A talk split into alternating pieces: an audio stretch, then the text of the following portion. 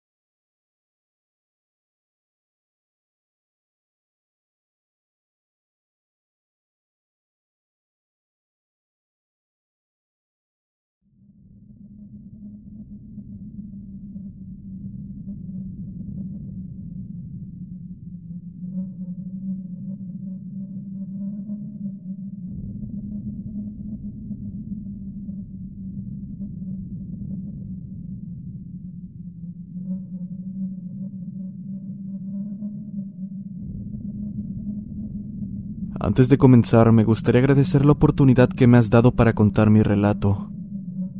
No hace mucho que encontré tu canal, pero la verdad es que necesito desahogarme. Me gustaría permanecer en anonimato por cuestiones personales. Entrando en contexto, soy originario y vivo en un municipio de Nayarit. El lugar está rodeado de cerros y en los límites de este se encuentra un río que conecta con otros municipios. Junto al río hay algunas colonias, y en una de estas se encuentra una universidad que nunca fue terminada. No conozco los detalles del por qué. El lugar es aterrador por sí mismo. Está rodeado por terreno baldío, con vasta vegetación debido a las lluvias, y solo un par de casas en los alrededores. Las grietas en sus paredes causadas por la falta de mantenimiento hacen que por las noches tenga un aspecto de llevar décadas abandonado. Al tener dichas características, era de esperarse que hubiese un sinfín de leyendas urbanas en torno al lugar. El fantasma que se aparece en el baño y el aula que se encendía en medio de la noche son solo un ejemplo de ellas. Pero al final son solo cosas que la gente inventa para mantener a sus hijos a raya, lejos de los peligros reales que implicaría entrar en propiedad privada. En aquel entonces tenía 15 años. Recuerdo que mi madre me contaba historias sobre el lugar, pero entre todas, Hubo una que captó mi atención. Esta mencionaba que si pasabas por la noche, por ningún motivo debías voltear hacia las ventanas de las aulas, porque de hacerlo, podrías cruzar la mirada con ella. Fuera de parecer una tontería, aquello captó completamente mi atención, ya que desde pequeño me fascinaban ese tipo de historias, y dicha fascinación fue la que provocó que hoy esté contándote esto. Ocurrió una noche en la que, como era costumbre, estaba reunido con algunos amigos de la colonia. Recuerdo que tan pronto como cayó la noche comenzamos a contar historias de terror. Fue en ese momento que mencioné la historia que siempre me contaba mi madre, incitando a mis amigos a ir a la universidad para comprobar si era cierta la historia.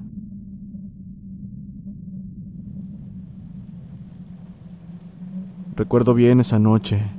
Debido a que se acercaba una tormenta, el cielo estaba más oscuro que de costumbre, sin luna ni estrellas, completamente cubierto por una espesa capa de nubes que de vez en cuando dejaba escapar un destello cada que un relámpago aparecía.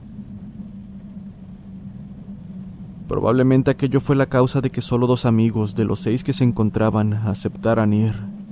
Los llamaremos Pablo y Luis. Para cuando nos despedimos de los demás eran aproximadamente las 10 de la noche, y después de 10 minutos ya nos encontrábamos llegando al lugar. Además de verse aterrador, el lugar emitía una especie de mala vibra. No sé cómo explicarlo. Era una especie de sentimiento que nos mantenía alerta, como si estuviésemos siendo observados. Fue ahí que recordé las palabras de mi madre, y como tal, lo atribuí a su gestión por haber contado la historia a mis amigos. Y para ser honesto, definitivamente no dejaría que ese pensamiento terminara con los planes de aquella noche. Comenzamos a inspeccionar el lugar por la parte frontal, pero como no llevábamos linternas más que las de nuestros celulares, no podíamos ver más allá de unos cuantos metros. Además, al ser un lugar abandonado no había luces que iluminaran algún rincón, y el alumbrado público era escaso, por no decir inexistente. Al frente se encuentra el portón principal, justo en la parte del medio. Cuatro aulas con segundo piso a cada lado, y una oxidada cerca de malla que impide el paso. Por supuesto, eso no impidió que entráramos, y una vez dentro comenzamos a recorrer el pasillo principal. La verdad es que nunca había estado en aquel lugar, solo lo conocía por fuera, y debido a que hay una gran lona cubriendo la entrada, me era imposible ver qué había más allá de esta. Para entrar en más detalles, al final del pasillo hay una especie de explanada, donde había algunos pupitres viejos y oxidados. Nada fuera de lo que esperaría encontrar en un sitio así.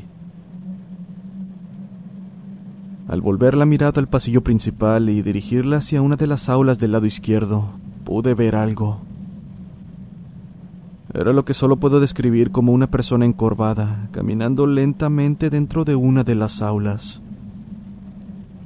A pesar de que aquello me tomó por sorpresa, lo atribuí a un efecto visual causado al dirigir la linterna de mi celular en esa dirección. Así que omití ese detalle a mis amigos y continuamos avanzando.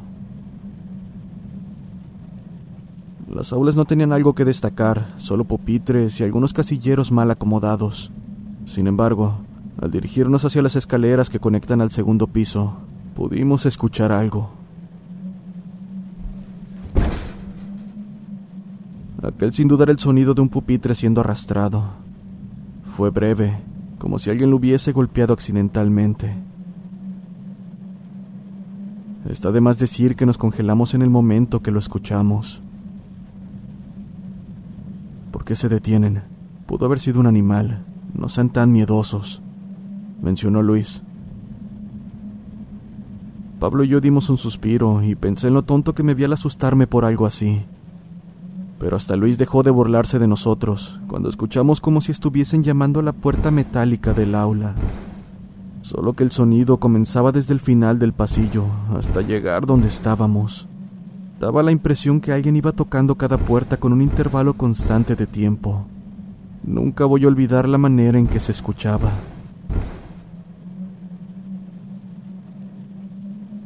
Pasamos a correr de vuelta al pasillo principal, cuando aquellos golpes aumentaron.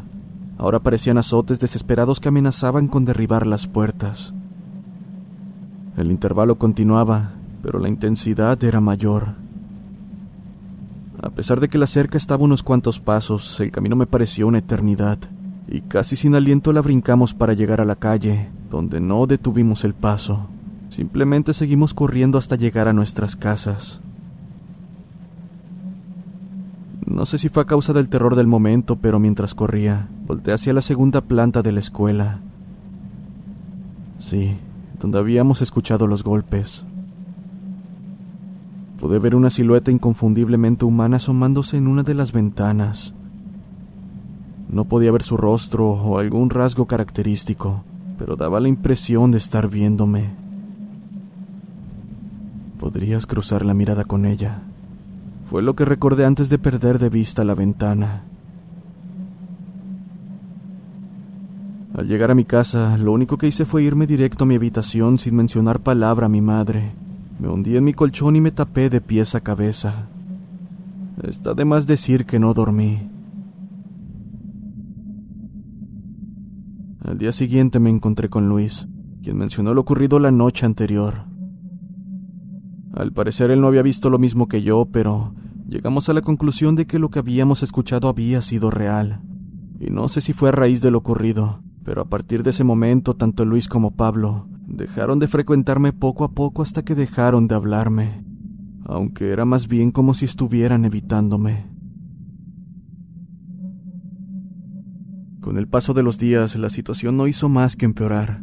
Despertaba gritando y sudando frío casi todas las noches. Lo primero que experimenté fueron pesadillas. En mis sueños me encontraba recorriendo las aulas del segundo piso de aquella escuela, cada aula completamente vacía. Lo hacía una y otra vez hasta llegar a una donde habían sillas ordenadas formando un círculo, y al centro del mismo había una sombra que sobresalía entre la oscuridad. Acto seguido perdía por completo el control de mi cuerpo y solo podía observar cómo aquella cosa dirigía lo que solo puedo pensar era su rostro, hacia donde yo me encontraba. En cada pesadilla no lograba ver su rostro, pues siempre despertaba gritando en el momento que sentía clavaría su mirada en mí. Aquellos eventos no tardaron en captar la atención de mi madre, quien me preguntó qué era lo que me ocurría. Y bueno, la excusa de simplemente tener un mal sueño dejó de funcionar, así que sin más remedio le conté lo que me había ocurrido, omitiendo el hecho de que había sido acompañado. La verdad es que no quería meter en problemas a mis amigos, aunque estos ni siquiera me voltearan a ver. Recuerdo perfectamente el rostro de mi madre al terminar de contarle lo sucedido. Fuera de un ceño fruncido por la ira, aquella mirada reflejaba preocupación, tan profunda como si de quitarle a su hijo se tratara. No mencionó detalles al respecto, simplemente me abrazó y comenzó a susurrar que todo estaría bien. La verdad es que aquello me tomó por sorpresa y más que nada me encontraba confundido por lo que, con vergüenza admito que rompí en llanto. Y la razón es que, a pesar de no haber recibido explicación, por dentro sabía que aquello que había hecho no había sido una simple travesura de un par de jóvenes buscando entretenimiento. Muy dentro de mí, sabía que aquella sombra que vino fue mi imaginación. Y sobre todo, más tarde me daría cuenta de que las pesadillas que me habían estado atormentando escalarían a niveles inimaginables. Al día siguiente amanecí con temperatura debido a varias noches sin dormir lo suficiente. Aquello significaba que pasaría en cama todo el día. Fue aproximadamente por la tarde cuando escuché la puerta principal abrirse. Debo mencionar que la casa era pequeña, de dos habitaciones. Una la ocupaba yo y la otra mi madre. A pesar de que no me sentía muy bien, pude escuchar a mi madre platicar con alguien, a quien pronto reconocí su voz. Era el cura de la iglesia a la que mi madre asistía cada domingo. La verdad es que no pude escuchar muy bien de lo que estaban hablando, pero después de un momento de silencio, hubo una frase que sí pude escuchar. No estoy seguro de qué es, pero su hijo se trajo algo consigo, algo muy peligroso. Después de escuchar aquellas palabras, lo único que atiné a hacer fue taparme de pies a cabeza y comenzar a llorar en silencio. Sabía que lo que había hecho estaba mal, pero jamás pensé que las cosas terminarían de esta manera. Ni siquiera pude escuchar más debido al miedo, solo recuerdo ver a mi madre entrar a mi cuarto y colocar una medalla junto con un rosario en la cabecera de mi cama. Más tarde supe que esa era conocida como la medalla de San Benito. También trajo consigo un recipiente con agua bendita y lo dejó en el mueble que estaba frente a mi cama. ¿Para qué es todo eso? pregunté. No te preocupes, hijo. Solo estoy acomodando estas cosas que el padre Arturo me trajo. Mencionó mi madre para después tomar aire y exclamar. Es solo una decoración, pero por ningún motivo debes moverlas de su lugar. Lo único que atiné a hacer fue sentir con la cabeza mientras aún tenía la mitad de esta cubierta con la sábana. Acto seguido recitó unas palabras en voz baja y dejó la habitación diciendo que me quería. Debo decir que nunca la había visto de esa manera. En verdad, la preocupación que reflejaba en su rostro era angustiante. Es la cara que pondrías al saber que pronto perderás a un familiar. Esa noche, la recuerdo como una de las peores que he pasado hasta ahora. Me encontraba intentando conciliar el sueño sin poder lograrlo. No podía pasar ni siquiera segundos con los ojos cerrados. La verdad es que imaginaba que en cualquier momento algo saltaría sobre mí, o al menos ese era el tipo de sensación que me afligía. No recuerdo la hora, pero sé que ya era tarde porque hacía rato que el sonido de la cocina, indicando que mi madre se encontraba lavando los trastes, había cesado. Fue ahí que un silencio inundó mi habitación, aunque a decir verdad, era más que eso. Era el silencio que provocaba una especie de zumbido en mis oídos, similar al que queda después de escuchar un ruido ensordecedor. Pero eso no era todo.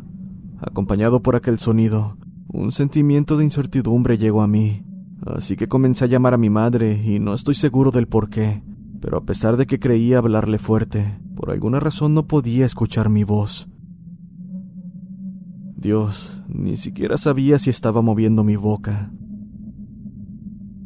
De un momento a otro el zumbido en mis oídos se intensificó hasta llegar a un punto en el que pensé que mis tímpanos se romperían, pero repentinamente dejé de escucharlo. Más bien cesó súbitamente. Aunque para mi desgracia, aquella pesadez en el ambiente no desapareció, y aún continuaba sin conseguir escuchar mi voz.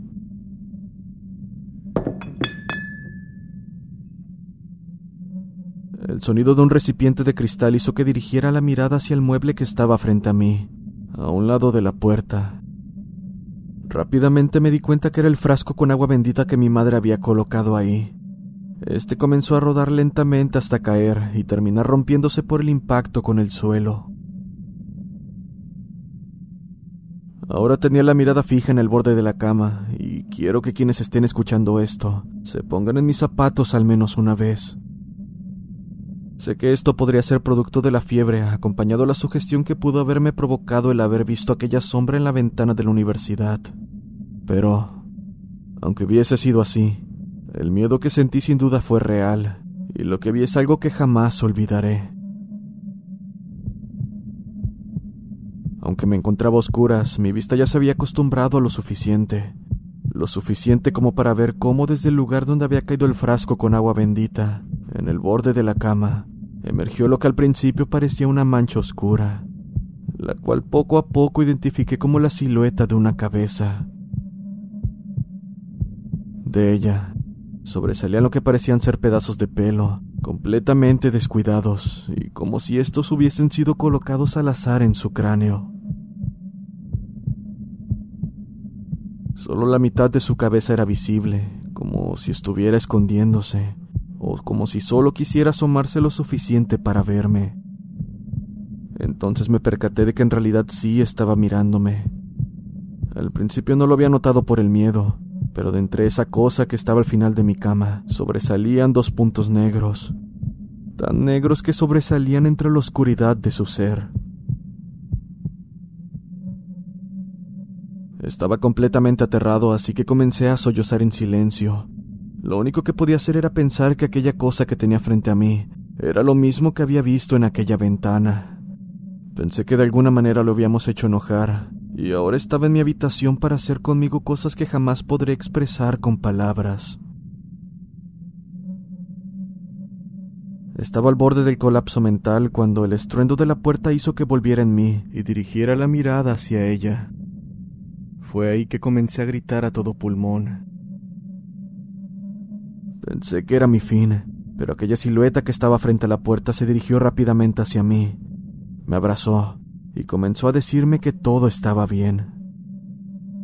Era mi madre.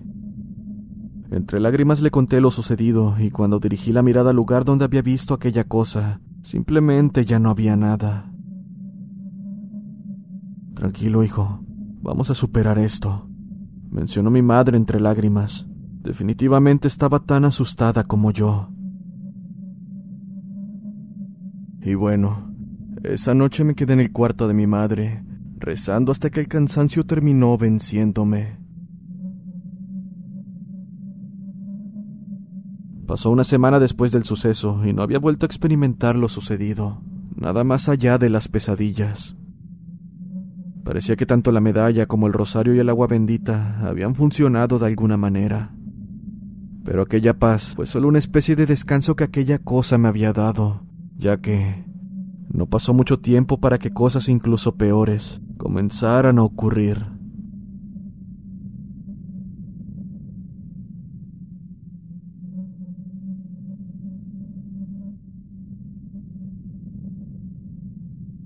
Pasaron semanas, tal vez un par de meses con esta especie de pasamedias.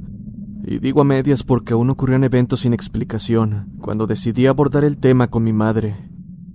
En específico, la advertencia que siempre había hecho sobre el lugar, referente a cruzar la mirada con ella. Sin embargo, no obtuve una respuesta en concreto, pues me comentó que aquello era algo que había escuchado de mis abuelos cuando comencé a ir a la primaria. Mis abuelos son personas apegadas a la religión y un tanto supersticiosas en cuanto a temas paranormales. Sabía que con ellos definitivamente obtendría respuesta y tal vez alguna pista sobre cómo lidiar con esto, por lo que la noticia de su pronta visita me cayó como anillo al dedo. Lo digo porque ellos viven en un poblado un tanto alejado del mío, exactamente en San Andrés Milpillas, donde comienza el extenso territorio de la Sierra Nayarita. Esa misma noche me encontraba en la cocina platicando con mi madre sobre mis avances en la escuela, cuando el teléfono de la sala comenzó a sonar. Mi madre se aproximó a contestar mientras me quedé terminándome un té que me ayudaba a dormir, cuando me llamó desde la sala, diciendo que la llamada era para mí. Era Pablo, uno de los amigos que me había acompañado aquel día y con quien había perdido comunicación. Pablo, tanto tiempo sin saber. Gabriel, ¿estás bien? mencionó Pablo sin siquiera dejarme terminar de hablar. Eh, sí, sí lo estoy. ¿Por qué lo preguntas? Hace rato pasé por tu casa y vi la luz de tu cuarto encendida. Pensé en ir a saludarte y disculparme contigo por dejarte de hablar. Ah, tengo tantas cosas que decir, pero ese no es el motivo por el que llamo. Mientras me acercaba, vi la sombra de alguien dando vueltas por tu habitación. Al principio pensé que eras tú, pero no sé cómo explicarlo. Esta sombra tenía un aspecto demasiado extraño. Definitivamente no eras tú. ¿De qué estás hablando? No he salido de casa desde que volví de la escuela. De hecho, he estado aquí en la sala todo el tiempo. Si es una broma, te pido por favor que pares. No lo es. Sé lo que vi. ¿Sabes qué? Estoy cansado, por favor háblame otro día. A pesar de haber perdido contacto con Pablo y realmente querer hablar con él, definitivamente no era buen momento para escuchar eso. No dudo de su palabra. Sé que la sombra que vio merodeando era la misma que ahora estaba acechándome. Y siendo sincero, eso explicaría perfectamente los objetos que tanto mi madre como yo de vez en cuando encontramos tirados en mi cuarto. Cabe mencionar que a partir de la noche en que vi aquella sombra asomarse por debajo de la cama, no he vuelto a dormir más ahí. La sala o un pequeño espacio en la habitación de mi madre son el lugar donde he podido conciliar el sueño. Probablemente fue a causa de las palabras de Pablo que esa noche no podía dormir. Simplemente estaba dando vueltas en el pequeño sillón de la sala. No podía dejar de recordar el tema de la sombra, cuando comencé a escuchar pasos provenientes de mi habitación. Al principio eran débiles, como alguien enfermo caminando a duras penas. Los pasos iban de un lado a otro hasta que en un punto se detuvieron en la puerta. Asomé ligeramente la cabeza sobre el sillón que se encontraba dando la espalda a la habitación, y debido a que la luz del pasillo que divide la sala y los cuartos estaba encendida, esta se filtraba levemente por debajo de la puerta. Fue ahí que pude observar un par de pies. Se veían deteriorados, más bien como si estuvieran en un estado de descomposición avanzado. No pude evitar sentir náuseas, pero, más que eso, fue el miedo lo que me obligó a hundirme en posición fetal en el sillón, volteando en dirección contraria a la puerta. Nuevamente los pasos comenzaron a escucharse, pero esta vez eran un poco más rápidos y por si fuera poco, los escuchaba más cerca. Temí lo peor cuando abrí los ojos y pude ver la luz del pasillo parpadear por intervalos, mismos parpadeos que no tardé en asociar al que se produce cuando algo lo obstruye. Y lo sabía, sabía que esa cosa que hace un momento estaba rondando la habitación, ahora hacía lo mismo en el pasillo. Aquel parpadeo en la luz era el que se producía cada que esta cosa pasaba cerca de la sala. Tanto los pasos como el parpadeo de la luz se detuvieron tan pronto como comenzaron, no sin antes dejar el aire viciado con un olor nauseabundo. Está de más decir que no podía dormir, y no fue hasta que salieron los primeros rayos del sol que debido al cansancio caí rendido. En los días consecuentes, la situación pareció irse agravando. Lo que al principio se mantenía en mi cuarto, Ahora aparecía en cualquier punto de la casa sin importar la hora del día. Podía ver aquella cosa de reojo mientras estaba en el baño, mientras caminaba hacia la cocina, pero lo peor es que mientras más la miraba, poco a poco iba apreciando más detalles de esta, como que su figura daba el aspecto de una mujer, o lo que un día lo fue. En este punto quizá podrán decir que cualquiera se terminaría acostumbrando a estos eventos, pero la verdad es que no me había acostumbrado para nada. Si bien sabía que en cualquier momento aquel ser haría acto de presencia, era justo eso lo que me tenía tenso todo el tiempo. Cayó fin de mes y consigo la visita de mis abuelos, quienes tan pronto como llegaron recibí con gusto. De hecho, la tarde se nos pasó de lo más tranquila, platicando sobre cómo les había ido en su pueblo, así como novedades en nuestras vidas. Realmente disfrutaba estar con ellos, y probablemente ese fue el motivo por el cual el tiempo pasó volando, pues cuando me di cuenta eran las 10 de la noche. Por lo general mis abuelos se quedaban en el cuarto de mi madre, pero debido a que yo no estaba ocupando el mío, decidieron usarlo. Fue en ese momento que tanto mi madre como a mí se nos borró la sonrisa, cosa que mis abuelos notaron inmediatamente. Inevitablemente la conversación se alargó hasta la una de la mañana, poniéndolos al tanto respecto a los acontecimientos recientes. Desde el día en que entré en aquella propiedad privada, hasta las visiones cada vez más frecuentes que había tenido de aquella figura. ¿Recuerda que siempre me contaba de ese lugar? Le dijo mi madre a mi abuela. Desde antes de que comenzaran a construir, en ese terreno siempre han ocurrido cosas extrañas mencionó mi abuela. Ese lugar no era de nadie. Siempre había sido un pedazo de monte sin ninguna construcción o chocita. Así fue, hasta que de un día para otro llegaron unas personas diciendo que construirían. No pasaron ni dos meses cuando las pocas personas de los alrededores comenzaron a decir que habían muerto uno de los albañiles, después otro. Jewelry isn't a gift you give just once. It's a way to remind your loved one of a beautiful moment every time they see it. Blue Nile can help you find the gift that says how you feel and says it beautifully with expert guidance and a wide assortment of jewelry of the highest quality at the best price. Go to BlueNile.com and experience the convenience of shopping Blue Nile, the original online jeweler since 1999. That's BlueNile.com to find the perfect jewelry gift for any occasion. BlueNile.com. Millions of people have lost weight with personalized plans from Noom, like Evan, who can't stand salads and still lost 50 pounds. Salads, generally, for most people, are the easy button, right? For me, that wasn't an option. I never really was a salad guy. That's just not who I am. But Noom worked for me. Get your personalized plan today at Noom.com. Real Noom user compensated to provide their story. In four weeks, the typical Noom user can expect to lose one to two pounds per week. Individual results may vary. hasta que llegaron al punto en que simplemente dejaron la obra a medias, y ya nadie supo más de los encargados. Muchos dicen que los fallecidos habían tenido graves accidentes, aunque los más supersticiosos decían que esas personas habían sido utilizadas como sacrificios. Sea cual sea la verdad, lo único de lo que estoy segura es que ese lugar está maldito.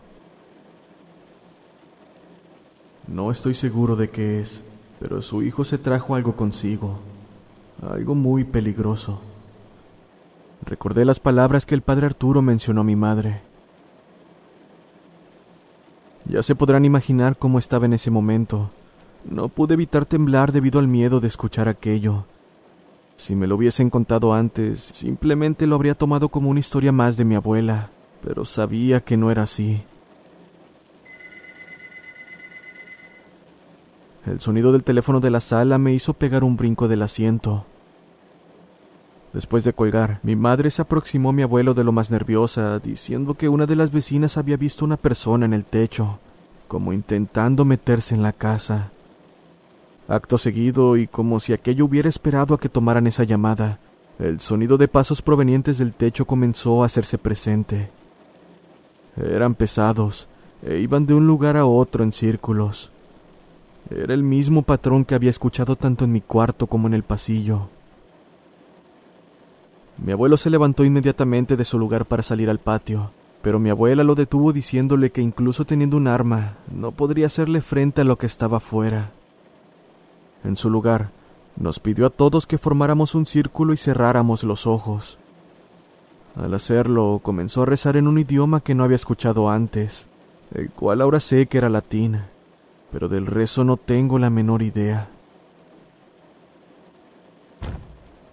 El sonido del techo se incrementaba conforme la voz de mi abuela se alzaba, al punto de que este era más bien como si alguien estuviera golpeando el techo con un marro. Aquello definitivamente dejó de ser el sonido de pasos, a pesar de que el patrón se mantenía. La luz se fue junto con el sonido en el techo en el momento que mi abuela dejó de rezar, quedándonos así por aproximadamente diez segundos de completo silencio, y probablemente fue debido a eso que de forma automática abrí los ojos. Cuando volvió, me encontraba viendo hacia el frente en dirección a mi abuela, donde al lado de ella Pude ver por una fracción de segundos antes de que la oscuridad fuera ahogada un par de pies delgados y carcomidos asomándose desde el techo. Era como si estuvieran suspendidos en el aire. Fue solo un instante, pero aquello fue suficiente para hacerme gritar mientras caía sentado al suelo. Con la mano temblorosa y mi voz entrecortada, le dije a todos lo que acababa de ver, y a pesar de que ellos tenían los ojos cerrados en ese momento me creyeron. Mi abuela me dijo que no me preocupara y que por el momento me quedara a dormir con mi madre, a quien le dijo firmemente que no debía dejarme solo por ningún motivo esa noche, que la mañana siguiente iremos con un conocido que podría ayudarme. Acto seguido puso un escapulario alrededor de mi cuello pidiéndome que siempre lo trajera conmigo. Ahí terminó la noche.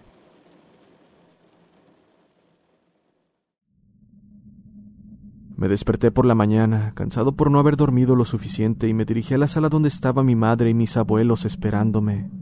Así que sin contratiempo nos dirigimos a un poblado cercano donde se encontraba esta persona. El lugar era una casa en medio de una gran extensión de tierras, algo así como una finca. Nos recibió un anciano que apenas si podía andar con la ayuda de un bastón, en compañía de un par de personas vestidas con hábitos religiosos. Es difícil de explicar. Nos llevaron inmediatamente a una habitación sin ventanas, donde el anciano comenzó a preguntarme sobre el problema. Después de conversarlo por un buen rato, me pidió salir, pero que lo hiciera solo porque él debía hablar con mis familiares. Al final no supe de qué hablaron porque tanto mi madre como mis abuelos no mencionaron palabra alguna durante el camino. De hecho, si por alguna razón preguntaba al respecto, ellos simplemente cambiaban el tema o no me contestaban. Lo único que pude ver es que salieron del lugar con una gran bolsa que contenía veladoras, inciensos y demás artículos que daban el aspecto de ser del tipo esotérico.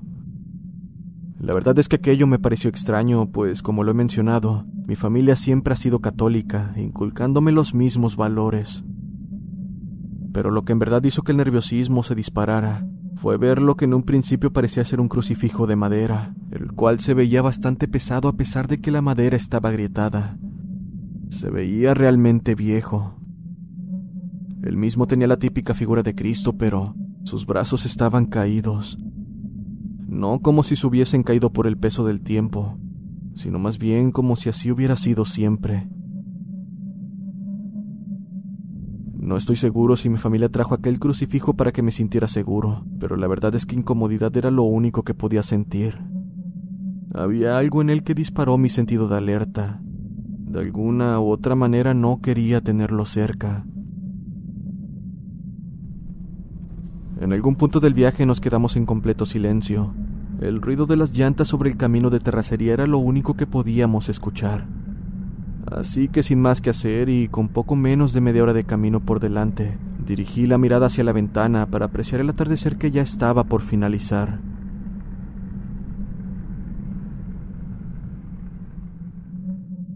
Finalmente llegamos sin contratiempo a casa, aun con los últimos rayos de sol.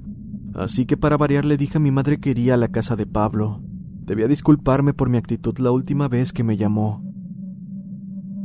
Me dijo que estaba bien, pero que no me regresara tan noche. Y así fue. Me dirigí rápidamente a su casa, la cual no estaba muy lejos, pero cuando llegué me di cuenta que no se encontraba. Según su madre, había salido por un encargo y no llegaría hasta más tarde. La noche ya había caído para este momento, así que mientras volvía, no podía quitarme esta sensación de estar siendo observado. Llegué a voltear en un par de ocasiones, pero no veía nada. Pensé que le estaba dando demasiadas vueltas al asunto, pero poco antes de llegar a mi casa noté algo en la lejanía. Al principio parecía una mancha oscura junto a una farola que iluminaba tenuemente, pero conforme me acerqué, me di cuenta de que en realidad su silueta estaba perfectamente dibujada, como para ser un montón de basura apilada, misma que la gente de la colonia acostumbraba dejar así. Sinceramente no me atreví a voltear más, así que apurando el paso decidí pasar de largo sin voltear ni un momento. Fue justo lo que hice, pero no pude evitar ver con el rabillo del ojo al momento de pasar por la acera de enfrente, una mano ondulante saliendo por un lado de la farola como si estuviera saludándome. Lo vi por un segundo y no de frente, así que era probable que en realidad sí fuera una pila de basura y alguna rama o qué sé yo se haya movido de su lugar dando ese efecto. Aún así, ni bien lo vi, pasé de caminar rápido a correr a mi casa. No estaba seguro de lo que había visto y la verdad es que el estrés para este punto bien podría haberme hecho imaginar cosas así que debido a ello no mencioné nada a mi familia. Al entrar, mi madre me recibió de lo más normal y nos sentamos a cenar. Me pareció extraño que nadie mencionara algo respecto a la visita que dimos ese día, y la verdad es que para este punto comenzaba a creer que estaban ocultándome algo. Pero entonces, después de cenar, mis abuelos me dejaron con mi madre, quien apenas si se fueron, me comentó que después de hablar con el conocido de mi abuela, ya todo iba a estar bien, y que a partir de esa noche podría dormir de nuevo en mi habitación. Pero, ¿y los abuelos? Respondí desconcertado. Sabía que ellos aún estarían un par de días más. No te preocupes por ellos. Se quedarán en mi habitación y yo estaré en la sala por cualquier cosa. A pesar de las dudas que tenía al respecto, decidí no darle vueltas y me retiré a dormir.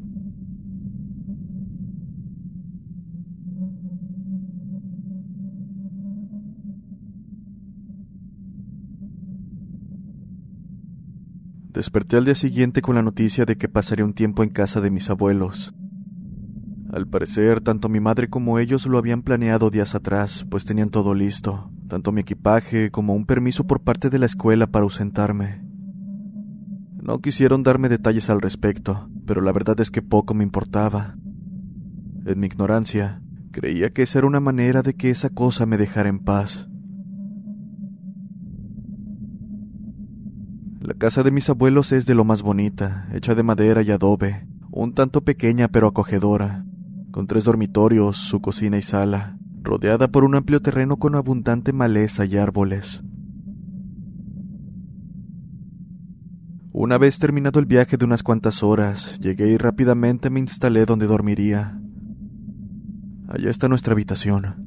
Échanos un grito cualquier cosa, mencionó mi abuela mientras se retiraba a paso lento por el pasillo. Por mi parte, me apresuré a poner en orden las cosas de mi maleta. El sol estaba por ocultarse y quería disfrutar un poco estar afuera. ¿Recuerdan el extraño crucifijo y los objetos esotéricos que mi madre había comprado? Estaban todos en una de mis maletas, envueltos en periódico. Bastó verlos para que el miedo me paralizara por un par de segundos. Tranquilo, eso no podrá alcanzarte aquí, mencionó mi abuela, quien estaba detrás de mí en el pasillo. Me di cuenta de que llevaba una bolsa con botellas de agua y lo que imagino era sal. La verdad es que no vi más allá. Supongo que eran cosas de la despensa. Continué con lo mío y designé un lugar donde colocaría esas cosas. Después de todo, mi madre me las había dado por algún motivo. Al final ese día no pude pasar tiempo afuera, pues cuando me di cuenta el sol se había ocultado.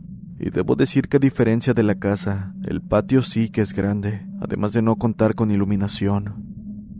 El escaso alumbrado público se encontraba en el camino de terracería, a 30 metros de la casa. Por lo anterior, lo único que podía hacer era disponerme a dormir y por la mañana dar un paseo por el pueblo y ayudar a mis abuelos en lo que pudiera. Con ello en mente me dirigí a la cocina para cenar, donde al final del pasillo pude ver a mi abuelo entrando. ¿Qué vamos a cenar, abuelo? Mencioné antes de pasar por la cortina que fungía de puerta. No recibí respuesta, pero eso no fue lo que me hizo quedarme en la entrada, aún deteniendo la cortina fue el ver que no había nadie. Vaya, ni siquiera la luz estaba encendida. Abuelo, mencioné al percatarme de la silueta que estaba frente a la nevera aún sin abrir. ¿Qué pasó, hijo? Sí, era la voz de mi abuelo. El problema era que provenía de su habitación, a unos cuantos pasos de la cocina. Dirigí la mirada nuevamente hacia la silueta solo para cerciorarme de que en realidad había alguien ahí. Sin embargo, al hacerlo me di cuenta de que no había nadie. Está bien, aquello pudo haber sido una especie de efecto causado por la oscuridad. Ya saben, es cuando al apagar la luz aún ves destellos sin que siquiera los haya. Con ello en mente entré e hice lo mío, para minutos después retirarme a dormir. Por supuesto, sin mencionar palabra de lo que había visto a mis abuelos. Lo menos que quería era preocuparlos. Aquella noche fue relativamente tranquila, si quitamos el hecho de haber despertado un par de veces debido a ruidos extraños del exterior. Era como si un animal estuviera rondando el patio. Podía escuchar cómo se escabullía entre la maleza y cómo saltaba entre los árboles. Desperté por la mañana con más energía que nunca. Sin duda, venir con mis abuelos estaba ayudando, así que decidí que era tiempo de dar un paseo por el pueblo, mismo que no es muy grande. Aunque eso sí, al ser la mayoría parcelas y tierras de cultivo, las casas estaban algo retiradas unas de otras. En ello se me pasó la mayor parte del día. Ya estaba atardeciendo y aún me faltaba ir al riachuelo cercano, así que sin perder tiempo apresuré el paso. El lugar tiene una vista increíble. A pesar de estar oculto por frondosos árboles, una vez te encuentras ahí, es fácil perder la noción del tiempo. Me encontraba de regreso y el sol casi se había ocultado, cuando esta sensación de ser observado se hizo presente. Aún estaba cerca del riachuelo, por lo que era de esperarse que no fuera el único en el lugar. Pero esta sensación era distinta. No sé cómo explicarlo. Volteé lentamente en ambas direcciones, con miedo de ver algo que me hiciera palidecer.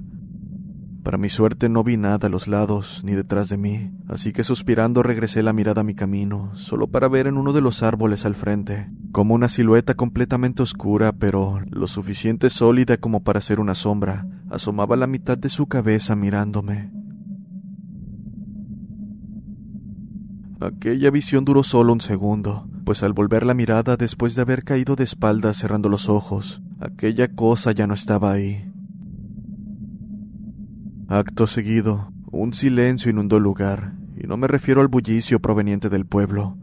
Este era un silencio antinatural, como si toda vida en el lugar hubiese desaparecido de golpe. Basta con decir que ni el riachuelo escuchaba. No les voy a mentir, Apenas me reincorporé, comencé a correr al borde de las lágrimas. Quería gritar por ayuda a quien fuera que me escuchara, pero al ser un foráneo, estaba seguro de que nadie me brindaría ayuda. Probablemente sería tratado como un loco más. En todo el camino de regreso, la sensación de que algo me perseguía no desapareció. De hecho, se acrecentaba conforme llegaba a la casa de mis abuelos. Y no sé si fue por el miedo que lo aluciné, pero en todo el camino podía escuchar, además de mi respiración agitada, un fuerte siseo en cada parte sin iluminación que pasaba. Era como si me estuvieran llamando. Llegué casi tropezando y sintiendo que mis pies ardían. Cerré de golpe la puerta de la entrada y puedo jurar que al hacerlo escuché un fuerte golpe, como si alguien lo hubiera golpeado cuando la cerré. Mi abuela se aproximó a la puerta asustada y al verme me preguntó qué era lo que tenía. Estaba pálido, casi sin aliento. Acto seguido mi abuelo se acercó y aunque apenas podía hablar, como pude les conté lo que me había sucedido. Para esto eran cerca de las 7.30, y al escucharme mi abuela miró a mi abuelo, y como si se hubieran comunicado con la mirada, él solo asintió. Fue a su cuarto y con machete en mano salió de la casa diciendo que en un momento volvería. Por su parte, mi abuela me dijo que la acompañara a la cocina, que me prepararía un té para que se me bajara el susto. Al parecer ella no quería hablar sobre lo que había pasado, porque el momento que estuvimos platicando solo habló de cosas triviales, tal vez con la intención de que me tranquilizara. Y la verdad es que se lo agradezco, pues en ese momento sentía que algo dentro de mí se rompería. No pasó mucho tiempo para que mi abuelo volviera. Se sentó en la mesa para acompañarnos y mientras le servían una taza de café dijo, Hijo, no te preocupes. Lo que sea que te haya asustado no podrá entrar aquí. Tu abuela y yo ya nos encargamos de que así sea. El día de mañana vendrá un conocido que sabe de estos temas, para alejar de una vez por todas a ese maldito. Mencionó con mirada molesta. Después de terminar mi té y recibir la bendición de mi abuela, me dirigí a mi habitación. Mientras lo hacía, me percaté de que frente a la puerta, en una esquina, había un puñado de sal en un plato de porcelana. Además, el inconfundible olor del incienso provenía del interior. Al entrar me di cuenta de que mi abuela había entrado y reacomodado los objetos que mi madre había metido en mi equipaje. Todo perfectamente colocado en una repisa con velas, y sobre ellas, en la pared, el extraño crucifijo sobresalía por la iluminación que éstas brindaban, dándole un aspecto tétrico. Me encontraba sin poder conciliar el sueño. Por más que lo intentaba, no podía quitar de mi cabeza la imagen de lo que vi y la sensación de estar siendo perseguido. Aunado a ello, la imagen de aquel crucifijo con el Cristo de brazos caídos hacía que no quisiera voltear a verlo. Tarea difícil, pues al estar oscuras, era lo único que resaltaba por la tenue luz de las velas. En mi paranoia pensé, pues, que en cualquier momento levantaría sus brazos o dirigiría su mirada hacia mí. Para este punto estaba claro que el estrés se había acumulado, comenzando a dañar mi mente, pero debía aguantar. Sabía que mis abuelos harían algo al respecto, y solo era cuestión de tiempo para que esto terminara. Solo debía ser fuerte. Estaba por qué rendido cuando el sonido de pasos comenzó a escucharse. Estos iban de un extremo del pasillo al otro, hasta que se detuvieron frente a la cortina que separaba mi habitación. Estaba muy oscuro allá afuera, por lo que no podía ver nada, pero hacía segundos que el sonido se había detenido. Y bueno, muy dentro de mí sabía que aquella cosa seguía ahí. Lo único que tenía a hacer fue dirigir la mirada hacia las velas, pensando en ir por ellas para tener un poco de iluminación en mi lugar pero entonces vi cómo la llama de estas comenzó a moverse de un lado a otro, para que después de un movimiento brusco se apagaran por completo. Está de más decir que me encontraba muerto del miedo, pero ni siquiera tuve tiempo de pensar en gritar, ya que justo cuando se apagaron las velas, escuché cómo la cortina fue levantada de forma brusca, y casi por inercia me tapé de pies a cabeza mientras temblaba acurrucado en mi cama. Pasos lentos comenzaron a aproximarse en mi dirección, los cuales se detuvieron frente a mi cama. En ese momento lo supe. Esa cosa se encontraba a mi lado, probablemente mirándome. Por mi parte no quise mover ni un músculo, simplemente pretendía estar dormido. Fue ahí que sentí cómo se sentó en la esquina de la cama, donde no llegaban mis pies, y algo que solo puedo pensar era su mano se posó sobre mi cabeza. Maldición. Era tan fría. A pesar de tener un cobertor encima de mí, podía sentir lo frío que ésta era, además de anormalmente larga. No tengo idea de cuánto tiempo duró esta situación. Estaba muerto del miedo como para tener noción de ello. Lo único que recuerdo fue cómo esta cosa se levantó y dio unos pasos torpes hasta la puerta donde una vez llegó pude escuchar un para que acto seguido la pesadez en el ambiente desapareciera. A pesar de ello no quise abrir los ojos y estuve así probablemente por horas, sin siquiera poder dormir. Pero díganme, ¿quién podría hacerlo al encontrarse en una situación así? Fue hasta después de un momento que tomé el valor suficiente para retirar lentamente la cobija de mi cara, lo suficiente para despejar mis ojos. Solo hasta ese momento corroboré que me encontraba solo y que las velas de la repisa estaban encendidas, como si siempre lo hubieran estado. Por más que lo intenté no pude conciliar el sueño. Solo hasta ver la luz del sol entrar por la ventana comencé a quedarme dormido. Sin embargo, no pasó mucho para que mi abuela entrara a despertarme. Al parecer tenía algo importante que decirme. En la cocina estaba mi abuelo esperándome en compañía de una persona que imagino era del pueblo. Ni siquiera me saludó, solo se me quedó viendo, lo cual me puso bastante incómodo.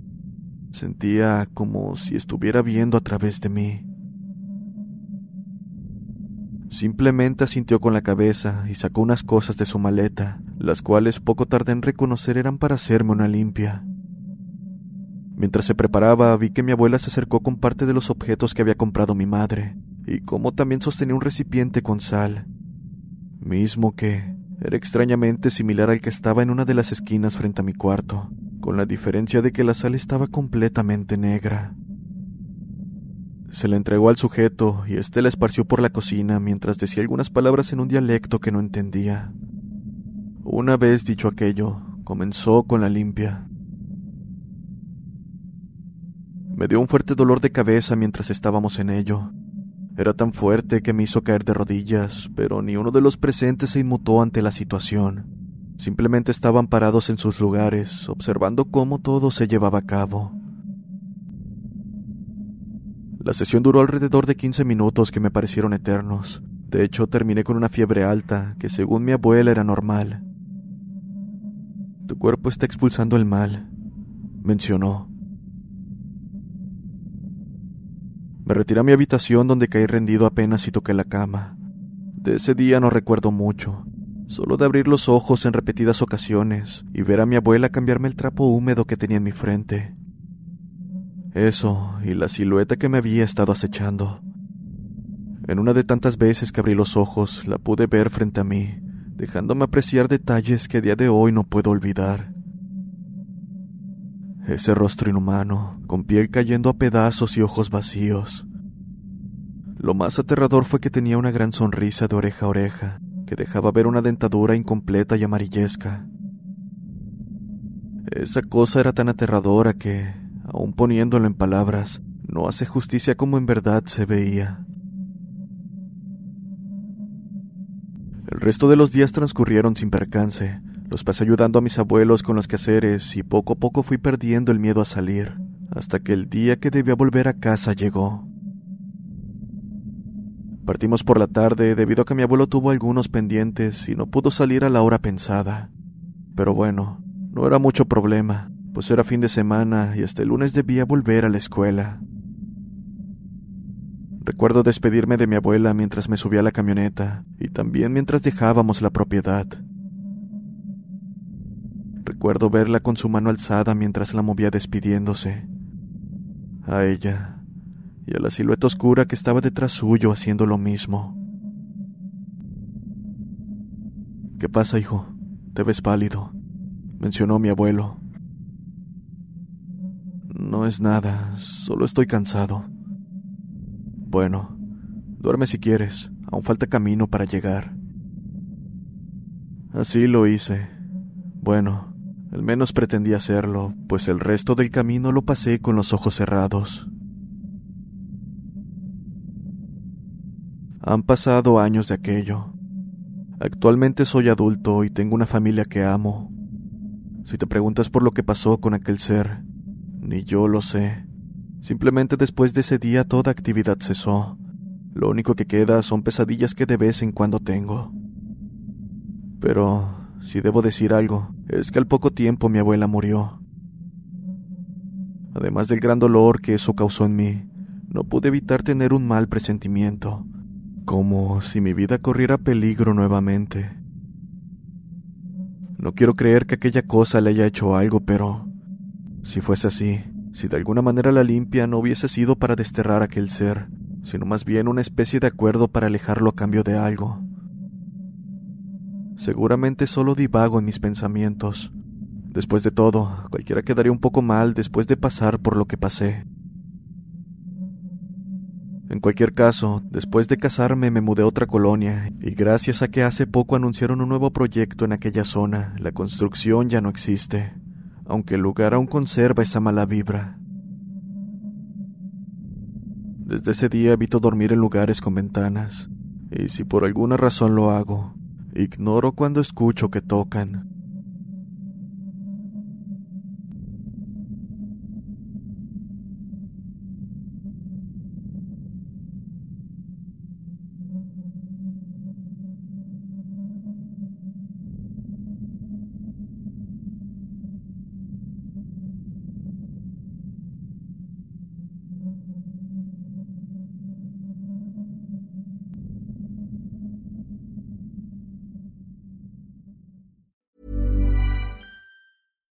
If you're looking for plump lips that last, you need to know about Juvederm lip fillers. With Juvederm Volbella XC and Juvederm Ultra XC, your lip look, whether it's subtle or bold, can last up to one full year with optimal treatment and no additional maintenance. Find a licensed specialist and see if it's right for you at juvederm.com today. That's J U V E D E R M.com. Add fullness to lips in adults over 21 with Juvederm Volbella XC or Juvederm Ultra XC. Do not use if you have severe allergies or a history of severe allergic reactions, or if you're allergic to lidocaine or the proteins used in Juvederm. Tell your doctor if you have a history of scarring or taking medicines that decrease the body's immune response or that can prolong bleeding. Common side effects include injection site redness, swelling, pain, tenderness, firmness, lumps, bumps, bruising, discoloration, or itching. As with all fillers, there's a rare risk of unintentional injection into a blood vessel, which can cause vision abnormalities, blindness, stroke, temporary scabs, or scarring. For full important safety information, visit juvederm.com.